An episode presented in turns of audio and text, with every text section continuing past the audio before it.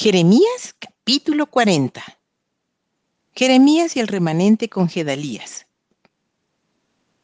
Palabra de Jehová que vino a Jeremías después que Nabuzaradán, capitán de la guardia, le envió desde Ramá, cuando le tomó estando atado con cadenas entre todos los cautivos de Jerusalén y de Judá que iban deportados a Babilonia. Tomó pues el capitán de la guardia a Jeremías y le dijo, Jehová tu Dios habló este mal contra este lugar, y lo ha traído y hecho Jehová según lo había dicho, porque pecasteis contra Jehová y no oíste su voz, por eso os ha venido esto. Y ahora yo te he soltado hoy de las cadenas que tenías en tus manos. Si te parece bien venir conmigo a Babilonia, ven y yo velaré por ti. Pero si no te parece bien venir conmigo a Babilonia, déjalo. Mira, toda la tierra está delante de ti. Ve a donde mejor y más cómodo te parezca ir.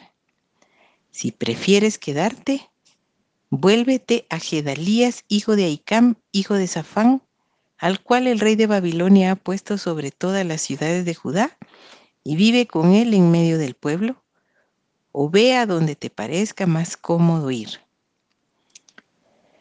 Y le dio el capitán de la guardia provisiones y un presente y le despidió.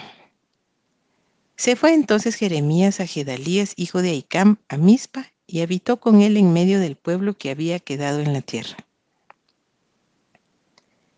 Cuando todos los jefes del ejército que estaban por el campo, ellos y sus hombres oyeron que el rey de Babilonia había puesto a Gedalías, hijo de Aicam, para gobernar la tierra, y que le había encomendado los hombres y las mujeres y los niños y los pobres de la tierra que no fueron transportados a Babilonia, vinieron luego a Gedalías en Mizpa, esto es, Ismael, hijo de Netanías, Joanán y Jonatán, hijos de Carea, Seraías, hijo de Tanhumet, los hijos de Efai Netofatita, y Jesanías, hijo de un Macaateo, ellos y sus hombres. Y les juró Gedalías, hijo de Aicam, hijo de Safán, a ellos y a sus hombres, diciendo, No tengáis temor de servir a los caldeos, habitad en la tierra y servid al rey de Babilonia, y os irá bien. Y he aquí que yo habito en Mizpa para estar delante de los caldeos que vendrán a nosotros. Mas vosotros tomad el vino, los frutos del verano y el aceite, y ponedlos en vuestros almacenes, y quedaos en vuestras ciudades que habéis tomado. Asimismo todos los judíos que estaban en Moab, y entre los hijos de Amón y en Edom, y los que estaban en todas las tierras, cuando oyeron decir que el rey de Babilonia había dejado a algunos en Judá,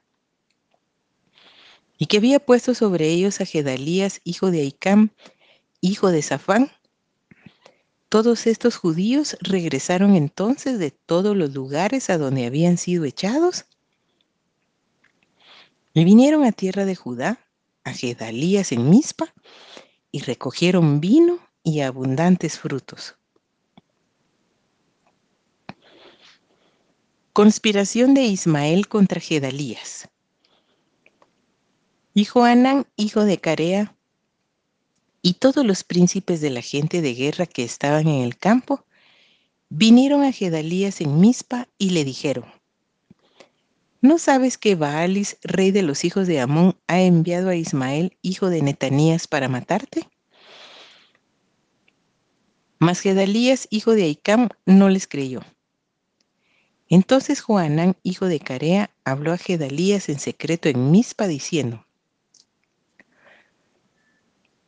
Yo iré ahora y mataré a Ismael, hijo de Netanías, y ningún hombre lo sabrá. ¿Por qué te ha de matar y todos los judíos que se han reunido a ti se dispersarán y perecerá el resto de Judá? Pero Gedalías, hijo de Aicam, dijo a Joanán, hijo de Carea, no hagas esto, porque es falso lo que tú dices de Ismael.